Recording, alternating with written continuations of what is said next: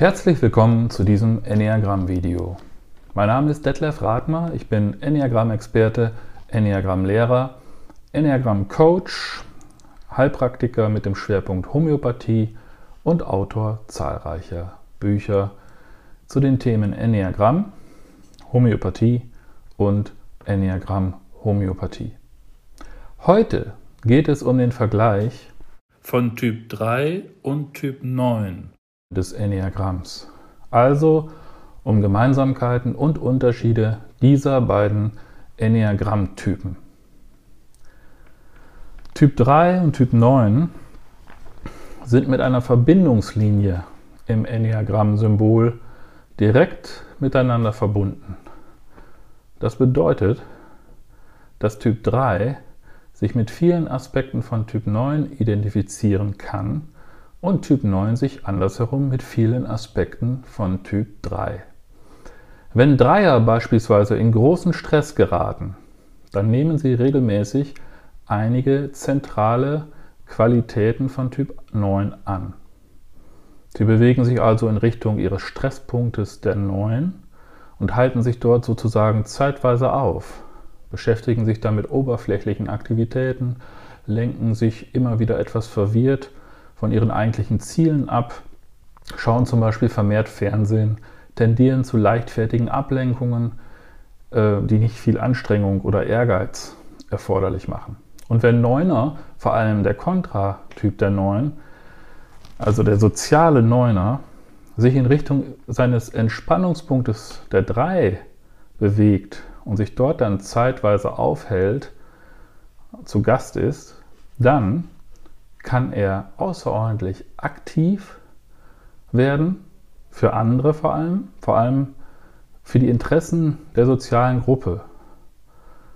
Äh, sie sind dann also manchmal sogar Workaholics, ne? zum Wohle der Gemeinde sozusagen. Ein berühmtes Beispiel ist zum Beispiel Barack Obama. Ähm, in Enneagrammkreisen gilt er eigentlich regelmäßig als Typ 3. Ne? So wird er eingeordnet, typisiert. Aber in Wirklichkeit ist er ein sozialer Neuner, der aufgrund seiner hohen Bewusstheit dem Leben gegenüber seine Talente und Fähigkeiten zum Wohle anderer einsetzt und ansonsten auch die typischen Qualitäten eines Neuners im positiven Sinne besitzt. Zugegeben ist dieser Mann eben aufgrund seines hohen Bewusstseinsgrades sehr schwer als Typ 9 zu erkennen. Denn an anderer Stelle habe ich das schon mal erwähnt. Je bewusster ein Mensch ist, desto schwieriger kann man seine eigentliche Enneagramm-Fixierung erkennen, weil er diese nicht mehr einseitig ausleben muss, sondern jenseits von dieser ein bewusstes Leben zum Segen anderer und sich selbst verwirklichen kann. Es gibt noch einen weiteren Umstand, warum man diese beiden Typen 3 und 9 häufiger miteinander verwechselt. Dreier erscheinen häufig ähnlich kumpelhaft, freundlich und entspannt wie Neuner, aber sie sind letztlich doch deutlich lebendiger in ihrem Selbstausdruck, also die Dreier. Während aber Typ 9 wirklich eine solche entspannt freundliche Wesensart, Wesensart besitzt, wir erinnern uns wieder, Typ 9 möchte die Harmonie zu anderen Menschen aufrechterhalten, daher rührt seine zwischenmenschliche Abrüstungspolitik, könnte man sagen. Nehmen Dreier diese Haltung häufig täuschend echt ein, verhalten sich in bestimmten Situationen also kollegial und kumpelhaft, weil das wieder einer ihrer unbewussten Versuche darstellt, ein cooles Image aufzubauen, um also von ihrer wahren Sucht nach Erfolg abzulenken. Was sind nun die Hauptgemeinsamkeiten von Typ 3 und Typ 9? In meinem Buch Ratmers großes Enneagramm Lexikon von A bis Z lesen wir dazu auf der Seite 99 Gemeinsamkeiten Typ 3 und Typ 9. Beide Typen sind auf den ersten Blick freundlich, praktisch veranlagt, liebenswürdig weil sie gemocht werden möchten, sachkundig und kompetent. Sowohl Typ 3, der Selbstdarsteller, als auch Typ 9, der Vermittler, sind abhängig von äußerer Unterstützung und Anerkennung. Sofern der Selbstdarsteller Typ 3 in die Richtung seines Stresspunktes 9 tendiert, verliert er sich schnell in unwichtigen Details und sekundären, und sekundären Aufgaben und seine persönlichen Ziele sowie sein Image sind ihm dann nicht mehr ganz so wichtig. Geht der Vermittler Typ 9 in die Richtung seines Sicherheitspunktes 3, also man, man nennt ihn auch den Entspannungspunkt auch Sicherheitspunkt, dann kann er sich besser auf seine wirklichen Ziele konzentrieren und verliert sich nicht so sehr im Nebensächlichen, wird effizienter und imageorientierter. Ja. So, kommen wir aber nun nach diesen ganzen Gemeinsamkeiten zu den drei typischen Differenzierungsfragen zwecks Abgrenzung von Typ 3 und Typ 9. Frage Nummer 1. Hast du Schwierigkeiten, dich wirklich zu entspannen und fühlst dich häufig behaglicher, wenn du gar unter einigem Stress und Druck arbeitest? Dann bist du eher Typ 3 oder aber kannst du ganz gut und einfach relaxen, in der Hängematte verweilen und erzeugt vermehrter Druck bei dir eher ein Gefühl von großem Stress, dann bist du eher Typ 9. Entspannung bedeutet für Typ 3 meistens mehr so viel wie nichts tun. Von gesteckten Zielen loslassen und damit den Erfolg gefährden was für ihn aufgrund seiner inneren Motivation überhaupt nicht akzeptabel ist. Aus einem Apfelbaum kann man eben keinen Pflaumenbaum machen. Der eigene Wert von Typ 3 definiert sich eben über Aktivität und Handeln. Dreier können zum Beispiel gut beim Sport abschalten, sagen sie oft, aber selbst das ist ja eine Aktivität, die sie, wie auch sonstiger Stress, nach vorn treibt und anspornt. Viele Leistungssportler übrigens mit ihrem absoluten Willen zum Erfolg und zur Aktivität gehören ja bekanntlich dem Muster der drei an. Entspannung bedeutet hingegen für Typ 9, sich der Bequemlichkeit und der Hingabe an das Sein hinzugeben. Neuner lieben es, sich zu entspannen, suchen stets nach Bereichen in ihrem Leben, in denen keine großen Anforderungen oder gar Stress von außen auf sie warten zumindest im normalen Bewusstseinszustand. Sport ist daher eher Mord. Sie können naturgemäß nur sehr schwer bis gar nicht nachvollziehen, wie man sich durch Sport oder andere umtriebige sonstige Aktivitäten überhaupt erholen können soll. Oft entspannen sich Neuner selbst dann, wenn sie eigentlich gar keine Zeit dafür hätten. Vor allem in Konfliktsituationen, wenn er, äh, also wenn der Neuner von außen Druck erfährt oder im Angesicht, in Angesicht von schwierigen Aufgaben, die es zu bewältigen gilt, verhält sich Typ 9 ähm, sehr passiv-aggressiv, sagt man. Das heißt so schön, ne? passiv-aggressive Haltung des Neuners. Äh, dann kann er sich also weder mental noch physisch, äh, bewegt er sich auch nur ein Millimeter von der Stelle. Dann tritt nämlich sein Eigensinn zutage.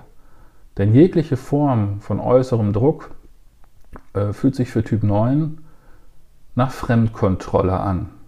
Da reagiert er schnell allergisch und macht dicht. Denn von anderen kontrolliert zu werden, das mag Typ 9 überhaupt nicht. Da fühlt er sich schnell ohnmächtig und in seinem Inneren steigt langsam aber sicher nicht nur der Widerstand gegen diesen Druck stark an, sondern vor allem auch seine sonst gut verborgene Wut und Aggression. Der zentrale Zornpunkt ist Punkt 9 des Enneagramms, das nur nebenbei. Da er diesen Zorn nach außen nur sehr schwer direkt äußern kann, reagiert er eben mit dem sogenannten passiv-aggressiven Verhalten, was eben typisch ist für Typ 9. Ähm, denn anders kann er seiner Meinung nach sich nicht wehren gegen die Machtansprüche anderer Menschen. Frage Nummer 2.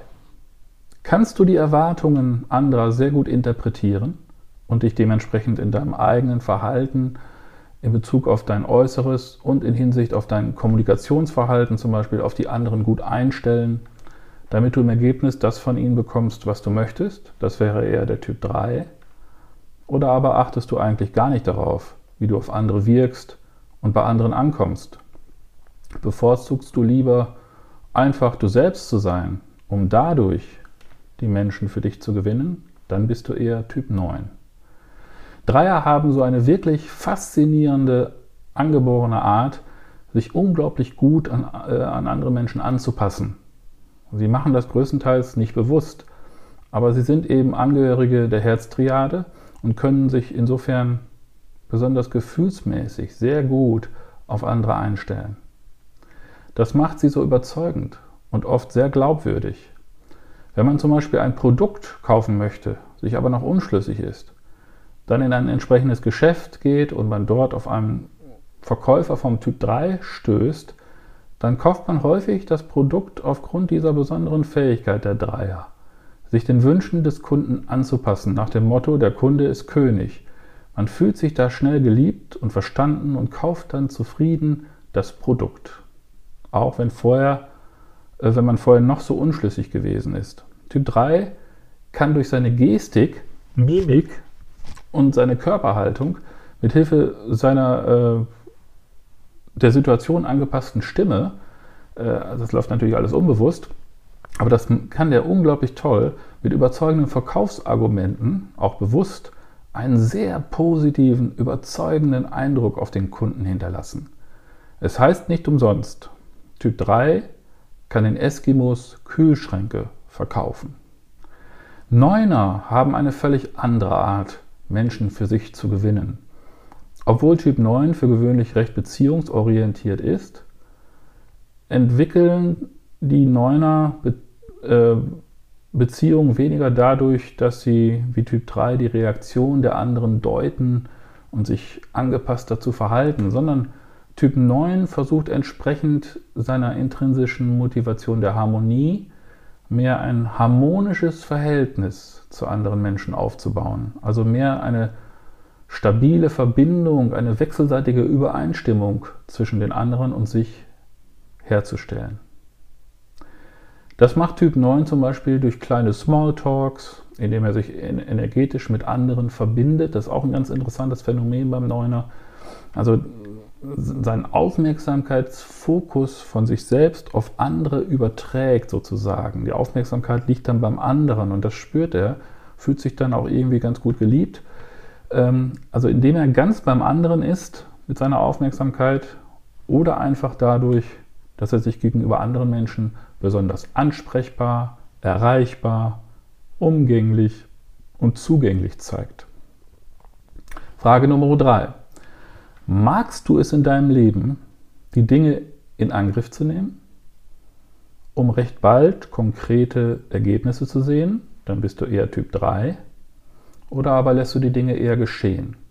Lässt du gern das Gras wachsen, egal ob es sich nun schneller oder langsamer äh, zu Ergebnissen führen kann, das Ganze? Also, Typ 3 geht völlig darin auf, wenn er Dinge in Bewegung setzen kann. Aufgrund seiner inneren Motivation Erfolg zu haben, kann er innerlich sehr schnell sehr unruhig werden wenn die Dinge erwartungsgemäß nicht so funktionieren, wie er es sich ursprünglich vorgestellt hatte. Wenn er also einmal deutlich länger, wenn es deutlich länger dauert als geplant. Typ 3 liebt eben Ergebnisse, möglichst schnelle Lösungen und dann geht es gleich weiter mit dem nächsten Projekt. So ist die Natur von Typ 3. Deadlines sind dem Dreier also eher, also durchaus willkommen. Und ähm, ja, also überhaupt kein Problem. Typ 9 ist dagegen bereits zufrieden, wenn sich schnell oder auch langsam abzeichnet, dass seine Vorhaben langsam aber sicher einen positiven Ausgang nehmen werden. Es wird schon. Fühlt sich der Neuner zu sehr gedrängt zu schnellen Aktivitäten oder Ergebnissen, dann sträubt er sich eher möchte eben aufgrund seines Trägheitsprinzips nicht so heftig am Gras ziehen, damit es wächst.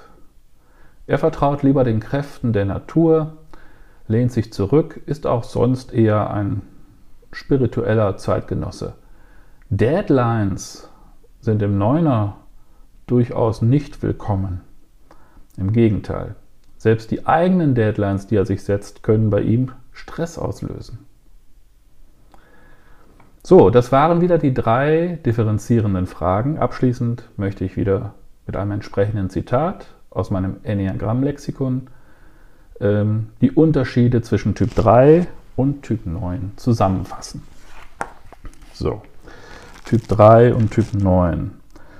Auf der Seite 57 lesen wir Differenzierung Typ 3 und Typ 9. Beide Typen unterscheiden sich allerdings darin, dass der Selbstdarsteller Typ 3 viel schnelllebiger, tendenziell leistungsfähiger, mehr auf die Erreichung seiner Ziele gerichtet und auch schneller, ungeduldig und nervös ist, wenn Hindernisse seinen Weg zum Erfolg versperren, als der Vermittler Typ 9. Der Typ 9 ist insgesamt viel langsamer und träger in seinen Lebensäußerungen, passt sich viel leichter an die Meinungen und Ansprüche anderer an und macht mitunter die Vorstellungen und Ziele anderer Menschen ohne Vorbehalt zu seinen eigenen, was Typ 3 niemals freiwillig einfallen würde. Ja. Gut, am Ende angelangt dieses Videos danke ich Ihnen für Ihr Interesse und Ihre Aufmerksamkeit. Wenn Sie zukünftige Videos von mir nicht mehr verpassen möchten, dann empfehle ich Ihnen, diesen YouTube-Kanal zu abonnieren. Es ist ganz einfach. Ich würde mich darüber sehr freuen und Sie werden re regelmäßig beliefert. Wenn ich ein Video hochlade, bekommen Sie sofort eine Nachricht. Äh, auch mein Enneagramm Newsletter können Sie kostenlos abonnieren. Die entsprechenden Links finden Sie wie immer unter diesem Video in den Kommentaren. Dort finden Sie ebenfalls einen Link, wenn Sie gern meiner kostenlosen, geschlossenen Facebook-Gruppe mit dem Namen Enneagramm und Homöopathie beitreten möchten. Sie wird immer beliebter. Ich hoffe, dass Ihnen dieses Video gefallen hat und Sie vielleicht auch dieses Mal wieder einiges Neues und Wissenswertes erfahren durften. Zu guter Letzt möchte ich Ihnen noch einen kleinen Spruch von Erasmus von Rotterdam mit auf den Weg geben. Der Höhepunkt des Glückes ist es, wenn der Mensch bereit ist, das zu sein, was er ist. In diesem Sinne, machen Sie es gut und bis zum nächsten Video.